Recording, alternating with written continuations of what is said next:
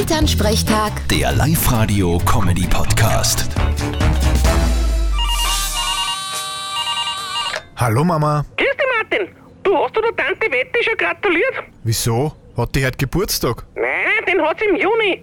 Heute hat's Namenstag. Echt? Ist heute nicht Barbara-Tag? Ja eh, Wette ist ja der Spitzname für Barbara. Aha, habe ich wieder was dazugelernt. Ich habe mir mein ganzes Leben immer gefragt, wieso die so einen komischen Namen hat. Ja, was hast du denn geglaubt, wie es wirklich heißt? Wettex. Nein, rufst das an oder schreibst dir, gell? Und vergiss nicht, dass du Barbara Zweigerl in der Vasen tust. Die blühen dann zu Weihnachten. Meine sicher nicht. Und warum nicht? Ich hab keine Vasen. Vierte Mama. Na du, vierte Martin.